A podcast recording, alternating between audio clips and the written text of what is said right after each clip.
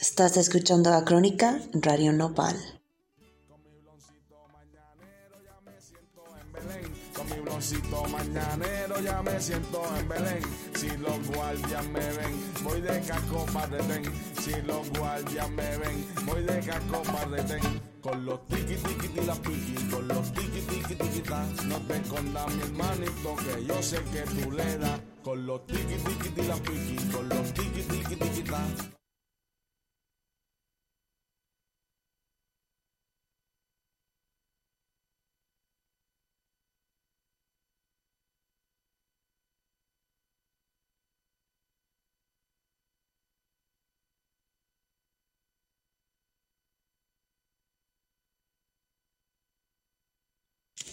Estás escuchando a Crónica Radio Nopal. Con mi bloncito mañanero ya me siento en Belén. Con mi bloncito mañanero ya me siento en Belén. Si los guardias me ven, voy de casco para detén. Si los guardias me ven, voy de casco para detén. Con los tiki tiki la piqui, con los tiki tiki tiki ta. No te escondas mi hermanito que yo sé que tú le das. Con los tiki tiki la piqui, con los tiki tiki tiki ta. No te apures mi hermanito que aquí todo el mundo le da. Con mi bloncito mañanero ya me siento en Belén. Con mi bloncito mañanero ya me siento en Belén. Si los guardias me ven, voy de casco para detén. Si los guardias me ven, voy de casco para detén. Con los tiki tiki la piqui, con los tiki tiki tiki ta. No te escondas mi hermanito que yo sé que tú le das. Con los tiki tiki la piqui, con los tiki tiki tiki ta. No te apures mi hermanito que aquí todo el mundo le da. Con mi bloncito mañanero ya me siento en Belén. Con mi bloncito mañanero ya me siento en Belén. Si los guardias me ven, voy de casco para detén. Si los guardias me ven, voy de casco para detén. Dímelo ahí, ya en la casa. A todas esas nenas que les gusta la música de Navidad. El cuadro, no el cuadro, el cuadro.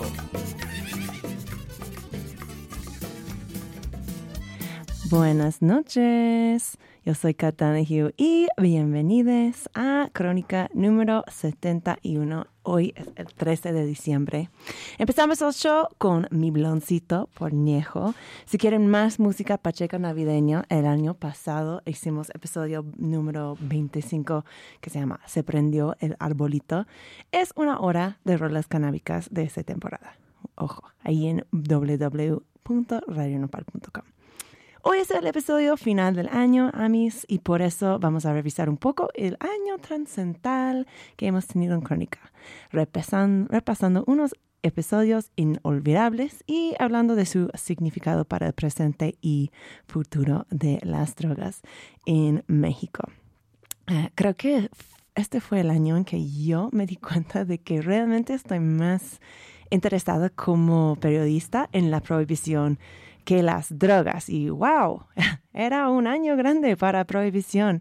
Eh, empezábamos pensando que la propuesta eh, que había aceptado por el Senado en diciembre de 2020 para legalizar la cannabis iba a ser aprobado, pero la Cámara de Diputados no le gustó los detalles y hasta la fecha los legisladores no han podido ponerse de acuerdo para aprobar ni una ley de legalización. Tanto que se han atrasado que en junio la Corte Suprema declaró la prohibición de la cannabis anticonstitucional, un acto que supuestamente creó un nuevo permiso disponible por COFEPRIS para cultivar y consumir de nivel personal, pero hasta la fecha no han emitido ni uno de estos permisos. Pero sabemos que en un proceso político, pues todo es teatro, ¿no? Eh, y por eso yo traté de provenir pues una perspectiva diferente sobre este proceso interminable en crónica, sobre todo eh, tras incluir las voces de los legisladores independientes que podían hablar pues más francamente sobre sus ideas antiprohibicionistas. Tuvimos, por ejemplo, la diputada federal Lucia Riojas en el episodio número 37 y la senadora Patricia Mercado en el episodio 39. Ok, señora, sen, señora senadora Mercado postuló como candidata para la presidencia en 2006 y ella ganó más votos que cualquier otra mujer en la historia del país y más importantemente, pues para nuestros propósitos, Fue la primera candidata antiprohibicionista para el la presidencia. Eh, toma en mente que esto fue antes del dicho guerra contra las drogas inició por el hombre que la venció en esta elección, Felipe Calderón. Ese pasó el 10 de diciembre 200, eh, 2016. Perdón. eh, ya, entonces este episodio más que nada fue un momento de anti-amnesia política para mí. Y aquí en este clip la senadora nos dice cómo estuvieron recibiendo sus ideas ahí en la derecha, la izquierda en este momento y por qué cree ella que en México siempre son las mujeres que están liderando en este ámbito antiprohibicionista. Este año precisamente fue la comienza de la guerra contra las drogas de presidente Felipe Calderón. O sea, aunque son ideas que ahora pues tienen más pues aceptación, me, me supongo que en este momento sí eran un poquito controversial ¿Me puedes platicar un poquito de cómo era la reacción del público, de tus compañeros políticos hacia esta postura de, de uh, esta postura antiprovisionista que llevaste? Bueno, simplemente era como, como la clase política tradicional, era, digamos, los políticos de siempre, como le llamábamos en ese, en ese momento, incluso, ¿no? Felipe, bueno, el, la, era candidato también el actual presidente por parte del Partido de la Revolución Democrática. Y eso, eso es lo que planteábamos, ¿no? Que ni el candidato ni el PRD eran, digamos, habían salido o habían entendido la caída del muro de Berlín, ¿no? Del muro en el sentido de que lo que lo que le faltaba a la izquierda a esa izquierda era precisamente el compromiso con libertades y no solamente con un tema de ricos y pobres, ¿no? Entonces ahí teníamos una, una cuestión donde simplemente, digamos, ni criticaban, ni decían sí, ni decían no, simplemente no había una propuesta en este sentido. Por otro lado, la derecha, este, eh, encabezada por el Felipe Calderón, pues Felipe Calderón eh, hablaba de mano dura, era uno de sus tres planteamientos, mano dura en términos de seguridad, ¿no? Entonces, obviamente, pues también, eh, de ninguna manera todavía, la posición actual del PAN es en contra de la legalización, votaron en contra de esta, de esta, de lo que llevamos hasta este momento, han votado en contra, ¿no? Tanto en la Cámara de Diputados como en la Cámara de Senadores, no ven que sea una, una eh, agenda pertinente para el país, ¿no? Todavía están en este modelo que fortaleció Felipe Calderón durante esos seis años en el sentido de la guerra contra las eh, la, la, guerra contra las drogas. En aquel momento era una propuesta exótica, una propuesta no para México, ¿no? Yo era una candidata, sí, de una, digamos, una candidata mujer, una candidata, en eso ya había una diferencia, una candidata con una como una plataforma pues muy progresista para su tiempo, ¿no? Pero bueno, pues nos estuvimos en eso y teníamos razón, o sea, más de un millón de personas pues votaron por mi candidatura precisamente para tener una, una plataforma de este, de este tipo y con este tipo de propuestas. ¿Por qué crees que las mujeres muchas veces han sido este, este, eh, esos promotores de, para la legalización en este país? Primero yo creo que en general las mujeres le apostamos a la paz y nunca a la guerra. En la guerra a las mujeres nos va muy mal.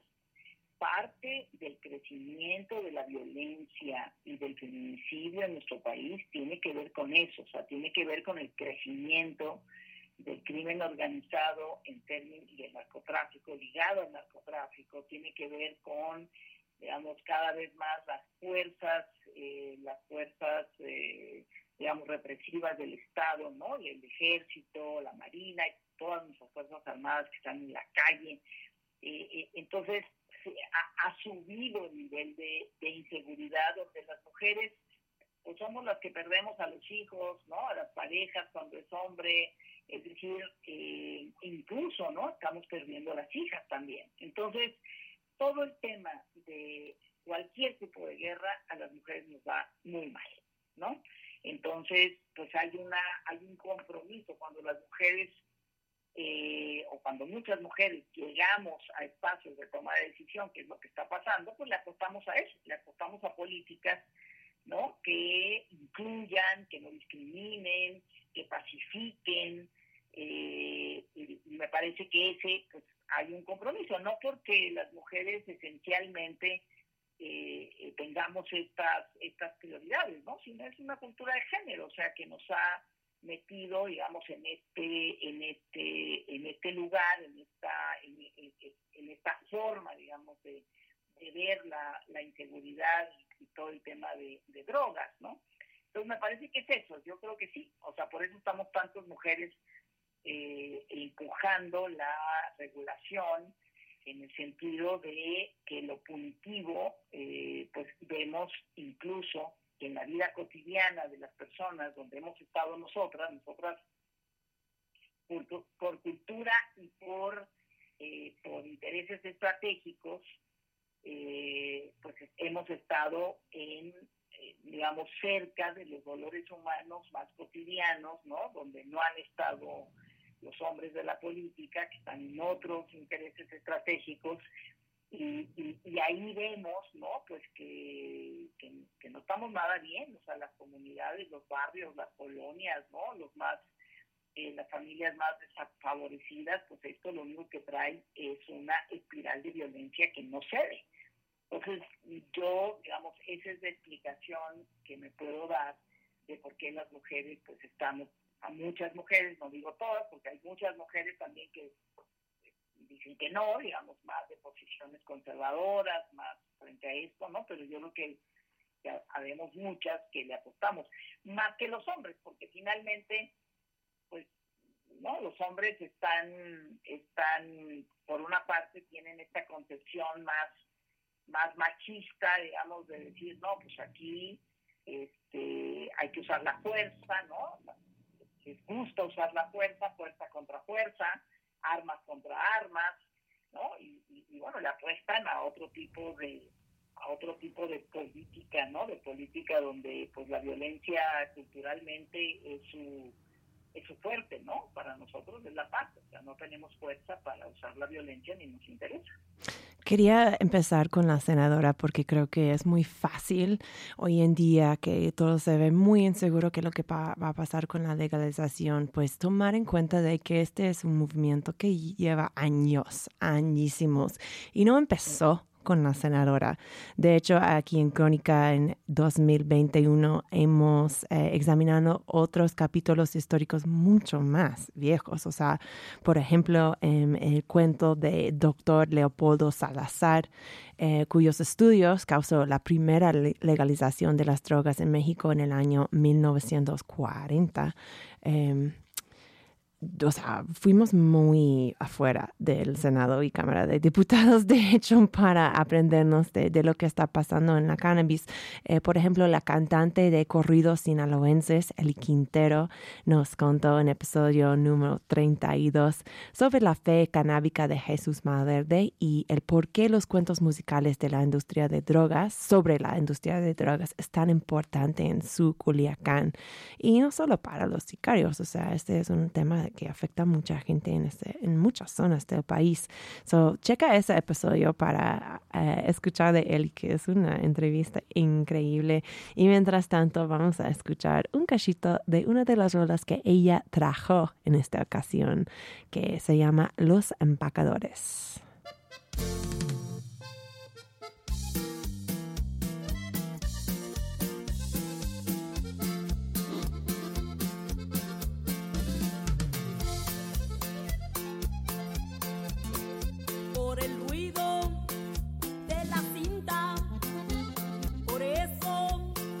descubrieron esa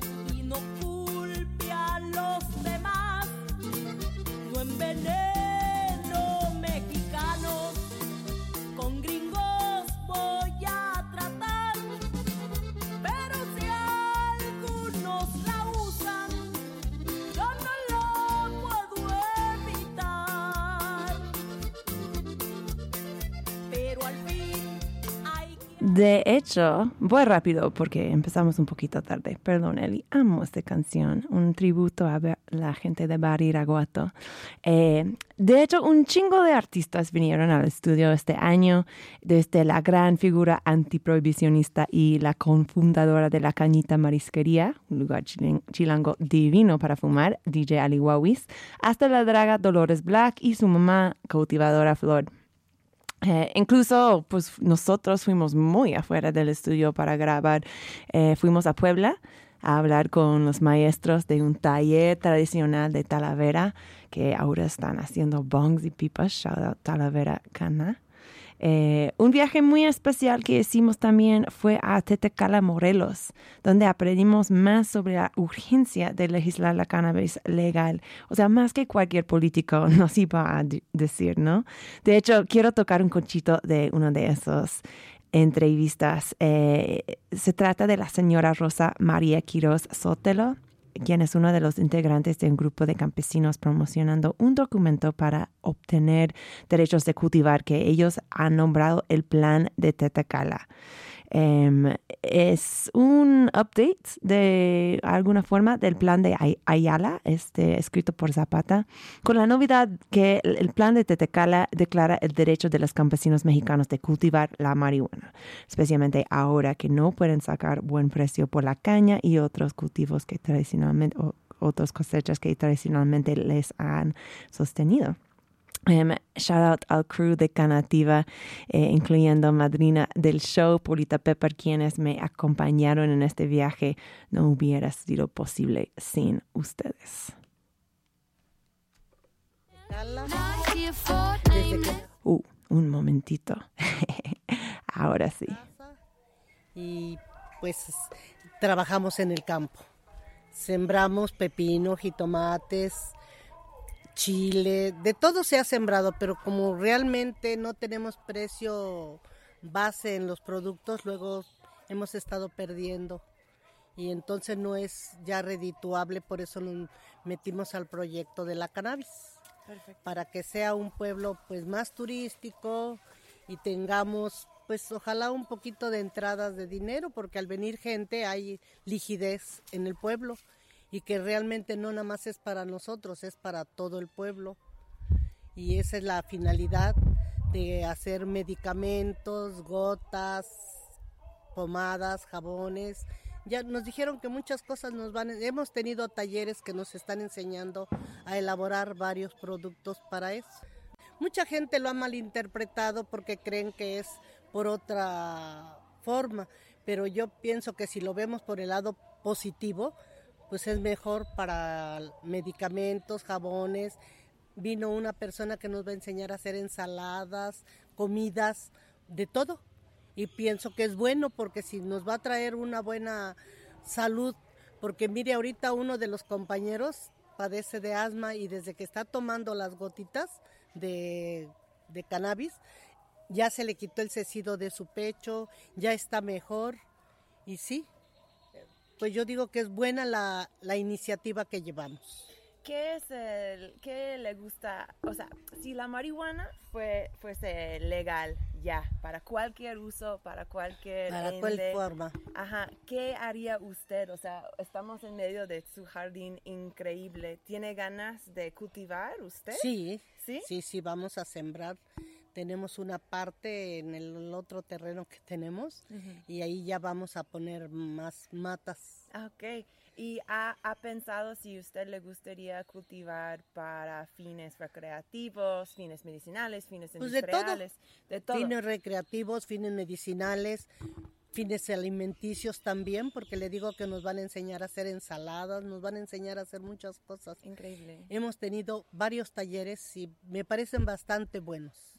Increíble. Sí. He escuchado que Tetecala ahora está en un mal momento económicamente. Sí. ¿Este siempre ha sido así o había No. un momento en el pasado? No, tuvimos que- muy, aquí Tetecala era un lugar muy bonito porque teníamos los ingenios, que es donde se elaboraba el azúcar, se sacaba piloncillo, se hacían varias cosas dentro de, y había movimiento, trabajo para la gente. Ahora, desde que cerraron los, los ingenios, pues realmente empezó a decaer el pueblo. Y no hay trabajo, no hay dinero, no hay una buena alimentación. Claro, claro que Y sí. eso es lo que a todos nos ha orillado a, a buscar mejores posibilidades para la comunidad. ¿Usted cuántos nietos tiene? Tengo, son tres y cuatro son siete. ¿Y se quedan aquí en? No, pues uno tuvo que emigrar a México, otra está en Cuernavaca, la otra se fue, está trabajando dentro de aquí de la comunidad en Coatlán, porque trabaja en la Caja Popular. Entonces ahí es donde, pues se tienen, dice, decía mi madre, no donde naces, sino donde la pases. Claro. Y eh, pues ahí es la forma de medio ganar, pues ahí están. Entiendo por qué usted y el resto del grupo está buscando más oportunidades Sí, para las claro. generaciones más Claro que jóvenes. sí. Yo escuché de que el fin de semana pasada ustedes eh, tomaron un control, el control un poquito de la situación sí. y se autodeclararon Tetecala un pueblo Canábico. canábico. Sí. Descríbeme qué, qué pasó en este momento. Pues fue algo bonito, algo realmente nos realizamos como grupo unido para tener el este el proyecto, pusimos nuestra planta de cannabis ahí en el jardín y pues estuvo bien, pues me pareció bastante agradable. De hecho, escuché que usted fue la que sembró Sí, este, este planta Con de la marihuana. señora Alicia que nos que entre las dos la plantamos. Ajá, ahí en en- el jardín. justo enfrente de unas letras naranjas que dice enormes que Tetecala. dicen Tetecala ahí Sí. en el zócalo Ahí del la pueblo. plantamos, ahí la plantamos. ¿Qué fue la reacción de, de tus vecinos, de las otras personas No, pues del realmente ellos- unos dicen que estamos locos, otros dicen que qué bueno. De todo tiene que haber un poquito. Ajá. Hay gente que no ha asimilado la, el fondo de la, del proyecto, porque realmente yo pienso que creen que es puro drogarse con la marihuana y no es la de ahí. El que quiera tomarla la va a tomar como quiera y el que quiera medicarse se va a medicar. Claro. Son de la gente floja que no quiere trabajar, son de la gente que quiere vivir a costillas de otras personas y no es justo, porque todos tenemos necesidad de comer y para eso tenemos que trabajar. Yo a mis años aún trabajo, aún tengo que arrimar. Le digo a mi marido, si no trabajamos no comemos y si no, ¿quién nos va a dar de comer nomás por nuestra linda cara? Amo, señora Rosa. Pues Tetecala presenta una, una razón para la urgencia de regular esta droga aquí en México.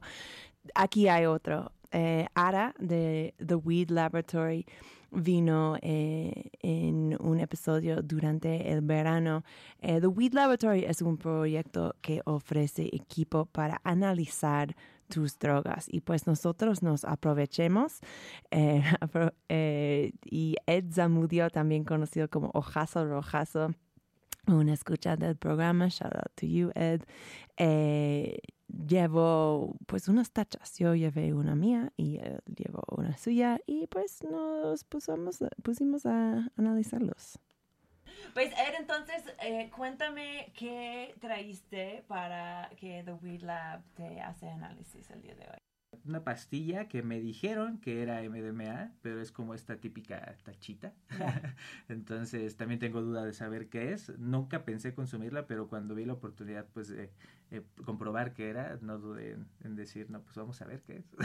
La famosa tacha. Sí. Que siempre se me ha hecho una, eh, una droga muy chilanga, no sé por qué tengo sí, es cierto.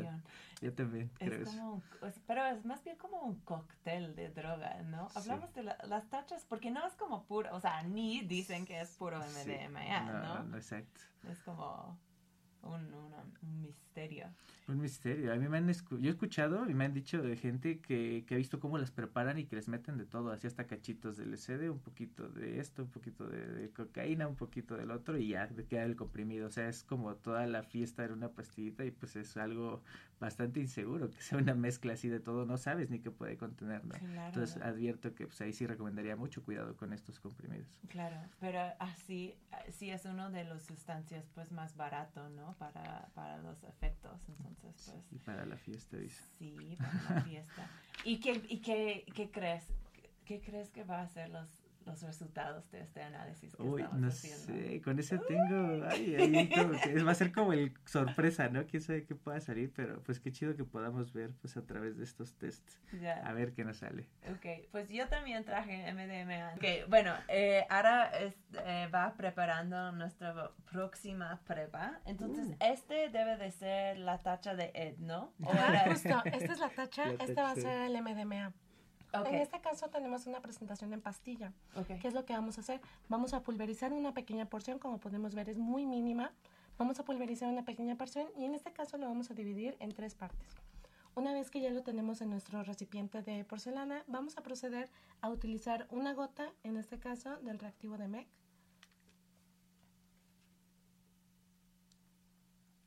Ahí va la gotita. y lo dejamos sobre la misma. Después procedemos a utilizar una gota del reactivo de Marquis.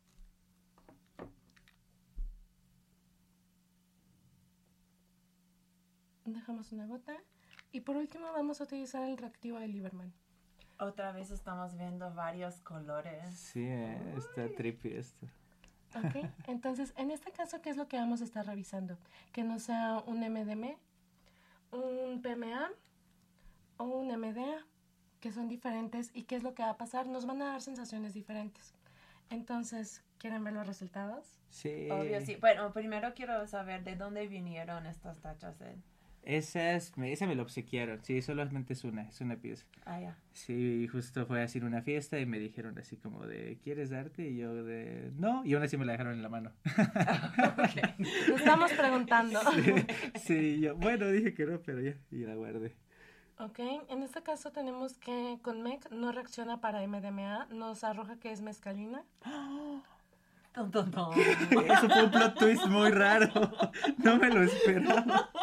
En cuanto al reactivo de Marquis, estamos teniendo una coloración, como vimos al principio era naranja, Sí, cafezota.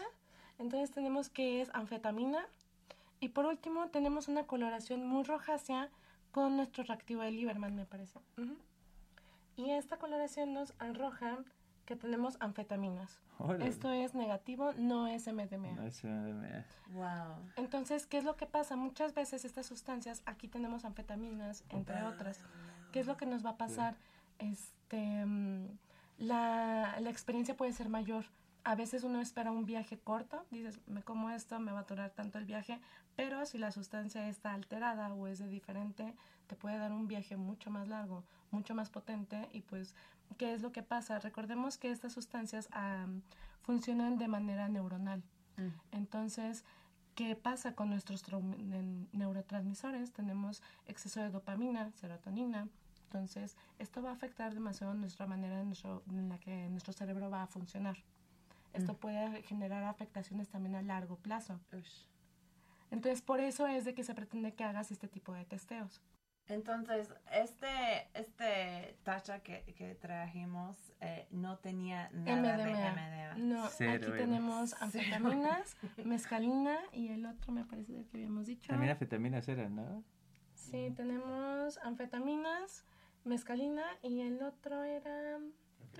Sí, también es que eran dos anfetaminas y uno de mescalina. o Pues sea- sí. O sea, todo menos MDMA. Todo menos MDMA. Qué loco, qué loco. Qué combinación tan rara. eh. Pues no, qué interesante. ¿Y tu, y tu reacción, consumidor, Ed? Yo estoy impactado, o sea, justo por eso no la consumí, porque me imaginé que podía tener otras cosas, pero no me imaginé que mezcalina, eso sí fue un plot twist así de ¡wow! ¿Qué onda? Ok, so shout out a Radio Nopal por dejarnos traer un chingo de drogas al estudio para este episodio. Ustedes son los mejores. bueno, eh, este fue una razón para el fin de, la prohibición, ¿no? O sea, realmente eh, la cantidad de gente, cuando hablamos de sobredosis, eh, yo leí en el libro de Dr. Carl Hart que se llama Drug Use for Grown-Ups. Realmente estamos hablando de solo un cuarto de esas personas, un, cuarto de esas personas, sí, que han tomado demasiado de la droga que piensan que están tomando y luego se mueren. O sea, el resto, o sea, 75% de los sobredosis se consisten de gente que han tomado drogas alteradas, adulteradas o que han mezclado su droga con otra sustancia como alcohol, algo así, o que otros factores están pasando ahí. Entonces está súper importante eh, saber qué tiene las sustancias que estamos metiendo en nuestros cuerpos. Pues amigos, yo quería compartir miles otros de episodios. O sea, otro episodio que quería mencionar era eh, con Eugenio Echeverría del Centro Cultural Border. Él vino a hablarnos de un festival de arte metafetamina em, y este episodio fue increíble. O sea, a mí me hizo cuestionar realmente mis éticas antiprohibicionistas. O sea, yo creo que aunque creo que mucha de la gente que me escuchan son pachecos, o sea, hola pachecos, ¿cómo están? Eh, yo quiero seguir explorando, pues, eh, el rol que juegan las otras sustancias en la sociedad. O sea, estoy, estoy hablando ahora de, de, dónde va a ir este show en 2022. Eh, cosas que quiero explorar incluyen la mona, eh, la amapola y otras cosas como la educación de drogas para los jóvenes, y pues yo creo que en algún momento vamos a tener que regresar a hablar con políticos sobre qué chingados está pasando con el proceso legislativo en México. ¿Por qué estamos viendo pues eh, derechos abiertos a las corporaciones canadienses en vez de la gente de acá? Como pasó recientemente que la Corte Suprema dio el primer permiso para cultivar marihuana en este país para fines industriales, o sea, CBD y estas cosas, lo dieron a una compañía canadiense, mientras la gente sigue esperando sus permisos para la cultivación y consumo personal. ¿Qué onda con esto? Em, entonces ya, tenemos muchas aventuras enfrente de nosotros. Eh, a ver, quiero, o sea, hemos pasado por muchísimas cosas súper rápido a día de hoy. Quiero terminarnos con un momento de paz. O sea, realmente espero que todos puedan terminar este año en un estado de tranquilidad. Antes de presentar esto, quiero decirles, pues, continúa compartiendo este show. Escucha los episodios que perdiste. Todos están en radionopal.com y en Spotify. Y quiero agradecerles también, o sea, no saben el honor el placer que es tener este espacio para uh, hostear estas conversaciones canábicas y drogadictas. Um, como dije, estoy terminando con un segmento tranquilo, hecho por mi gran amiga Pepe Romero, el Performatics, actor, director, que nos vino en episodio 60 a hablar sobre la tradición de la disidencia, de cuál forma la cannabis en el eh, teatro mexicano. Creo que dije esto de, con gramática mal, pero saben que estoy tratando de decir. y su episodio terminó con un ejercicio increíble, que fue una meditación canábica. Y creo que sí se vale terminar con ella. ¿Por qué? Porque estoy casi segura que todos necesitan chill out porque son las navidades, porque también, aunque dije al principio de este programa que me interesa más la prohibición de las drogas que las drogas en sí, esto no quiere decir que la cannabis no es un parte importante de nuestras vidas. Al contrario, si la usamos, debemos de tratarla como la medicina, el sacramento que es, o sea, usarlo para meter rito, ¿no? Eh, ritual en nuestro día a día. ¿Ya tienes tu porro prendido? Si no, ponte uno, forjase uno. Y gracias por ser parte de un año increíble en Crónica. Nos vemos en 2022. Miau.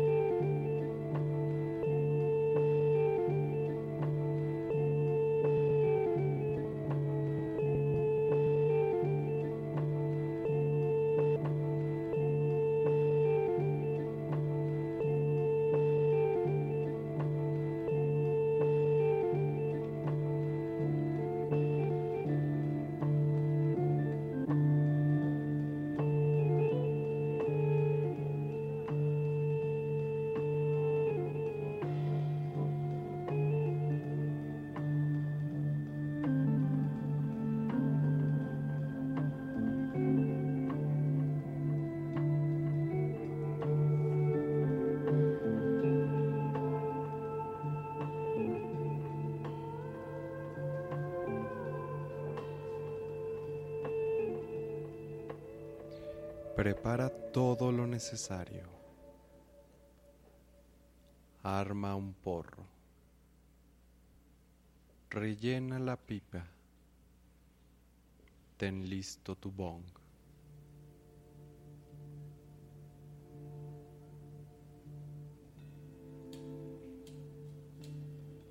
¿Ya tienes todo lo necesario?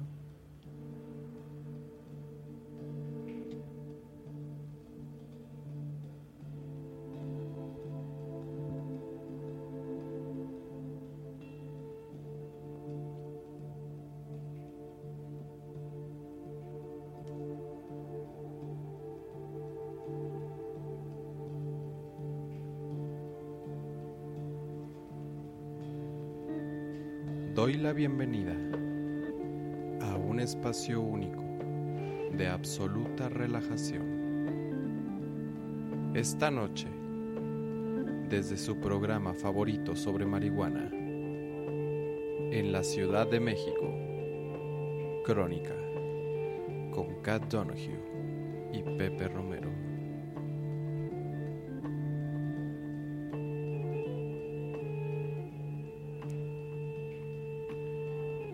Tienes todo lo necesario?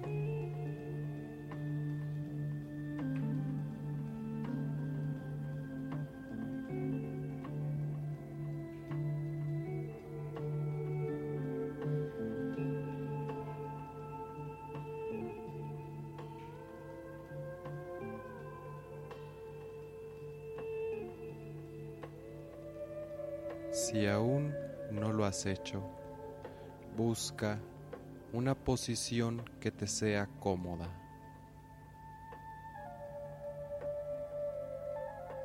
Ya sea que te sientes o decidas recostarte, busca siempre tu comodidad. Busca siempre tu comodidad.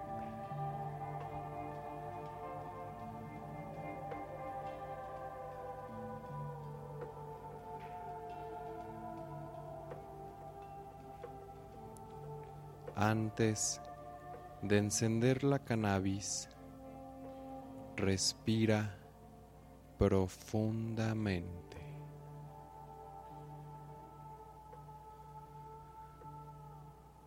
Respira profundamente. Respira profundamente.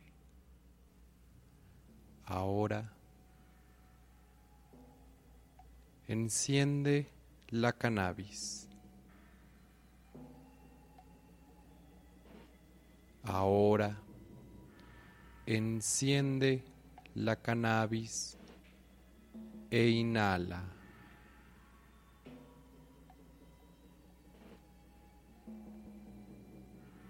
Permite que tus pulmones se llenen de humo. Y ahora exhala profundamente.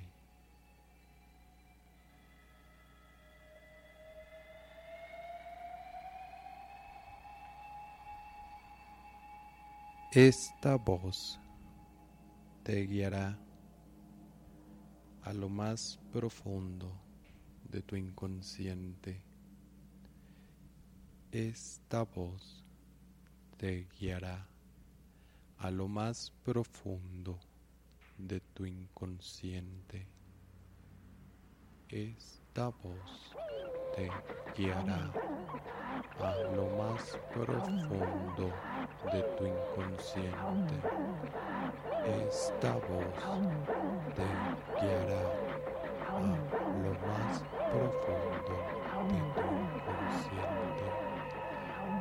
Esta voz te guiará a lo más profundo de tu inconsciente.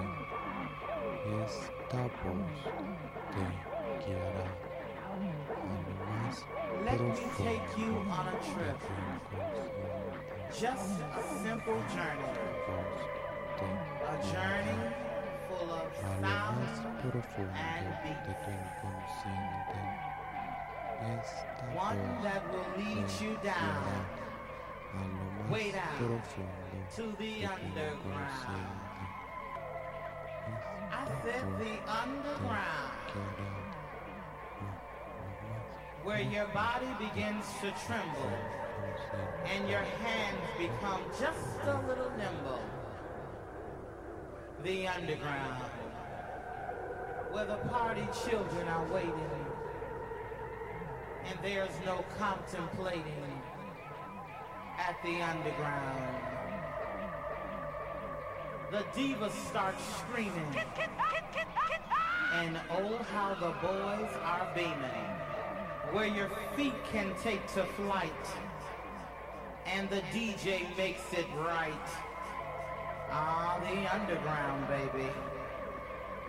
Ah, the underground. If you can hang till daybreak, you know you're coming home late.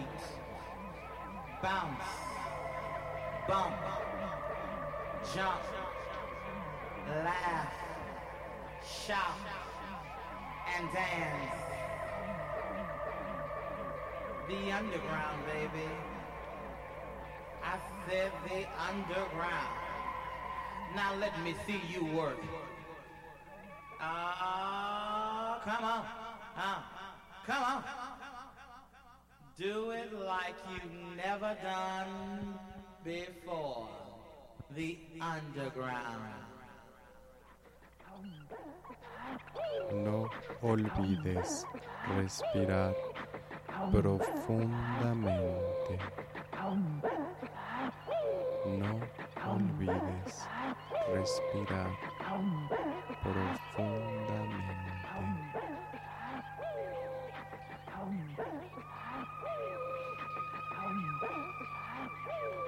Ahora,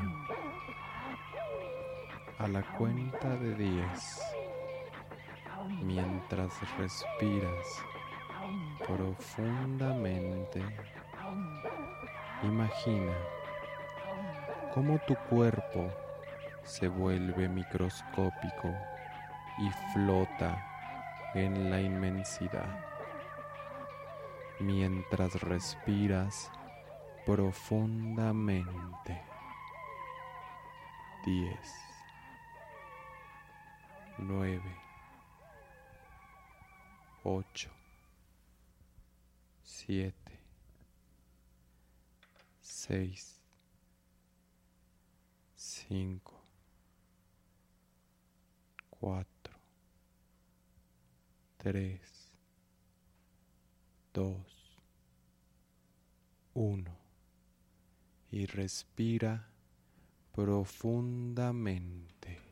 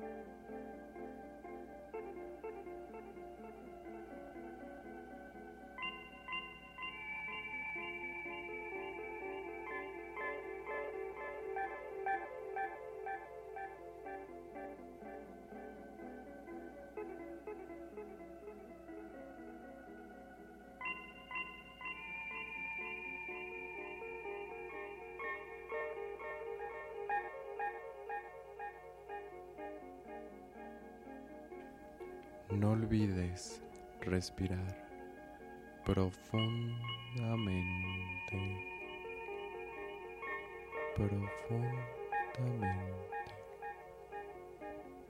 Ese cuerpo microscópico que flota en la inmensidad.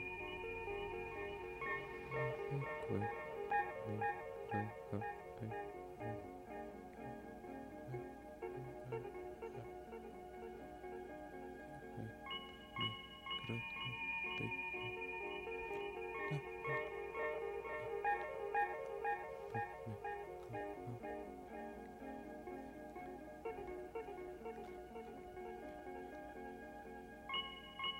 y respira profundamente.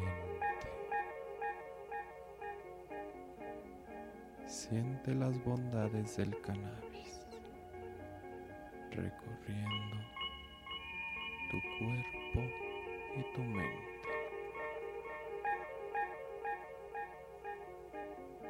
Mientras respiras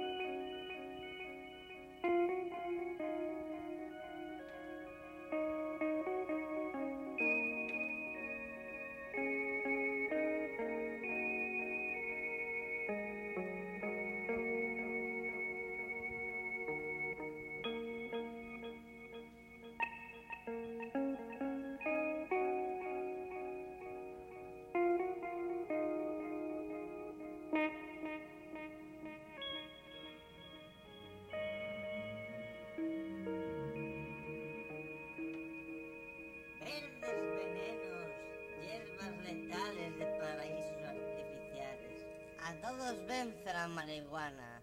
Queda la ciencia del Ramayana.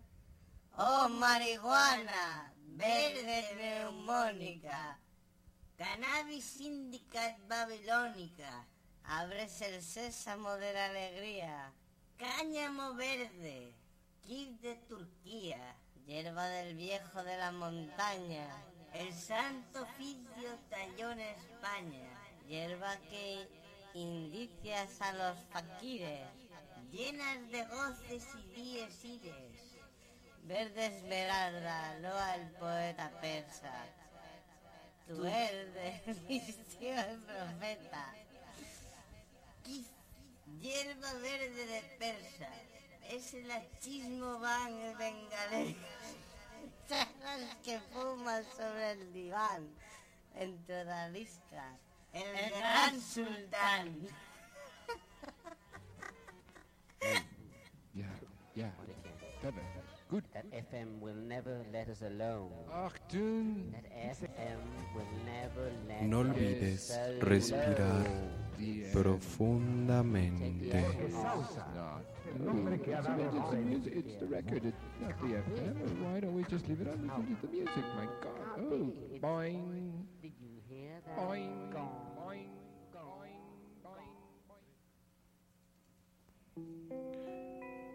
Ahora, tu cuerpo comienza a retomar su tamaño y forma lentamente mientras respiras profundamente.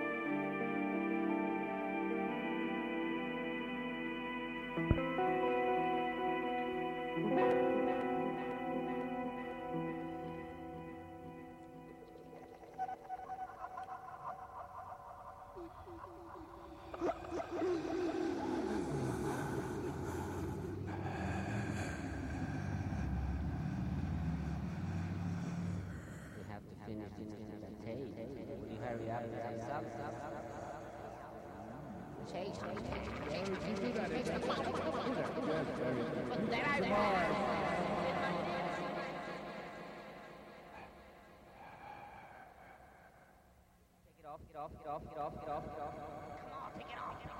hate the electronics. I hate the good, good, good, good, good,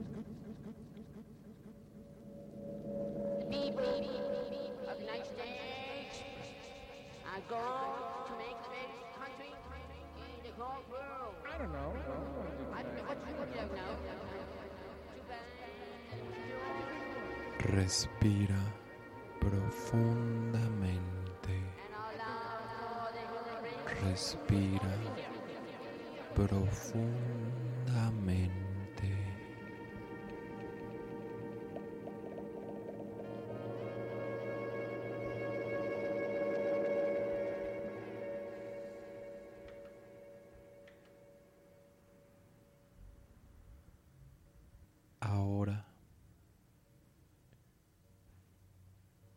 Tu ritmo, lentamente. Comienza poco a poco a abrir tus ojos. mientras respiras profundamente. Mosquitos salían de sus maderas. Cuchicheos a Han descubierto que varios de los cuerpos más sólidos no son sino un inmenso enjambre de animales imperceptibles. Considera. Focus, lugar del de fuego. A 326 pies de profundidad Ahora, atrás del morroco francés, con tus ojos abiertos, observa el lugar en el que te En cuanto hay encuentras. luz, el aire se llena de innumerables imágenes que el ojo atrae como una excepto en apoyaba su oreja contra el tronco de los árboles. Y ahora por respira por última vez profundamente.